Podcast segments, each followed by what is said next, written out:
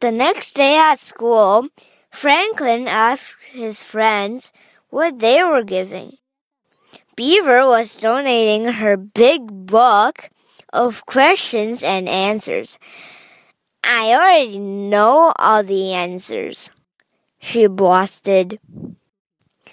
I'm giving a puzzle, said Bear. I only did it once. Franklin frowned. I'm giving a truck, I think. He had two days left to decide. But Franklin was too busy to think about the toy drive. He played the recorder in the school concert, made a card for Mr. Owl, and wrote a holiday story. I'll pick a toy after school, he promised himself. When Franklin got home, there was a gift for him under the tree. It was from Great Aunt Harriet. Franklin was so excited that he forgot all about choosing a gift for the toy drive.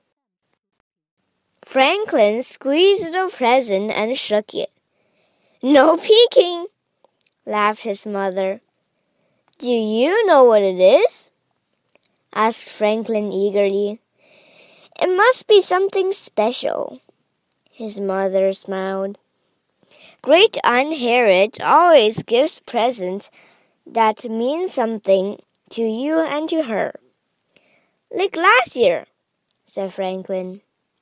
Great Aunt Harriet knew that he loved to put on plays, and she gave him two puppets that had been hers while she was little. It was one of Franklin's best presents ever.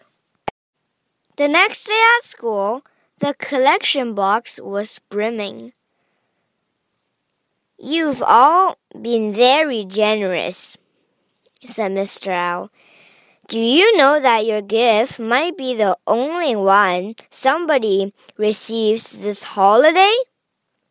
Franklin groped. He never thought of that.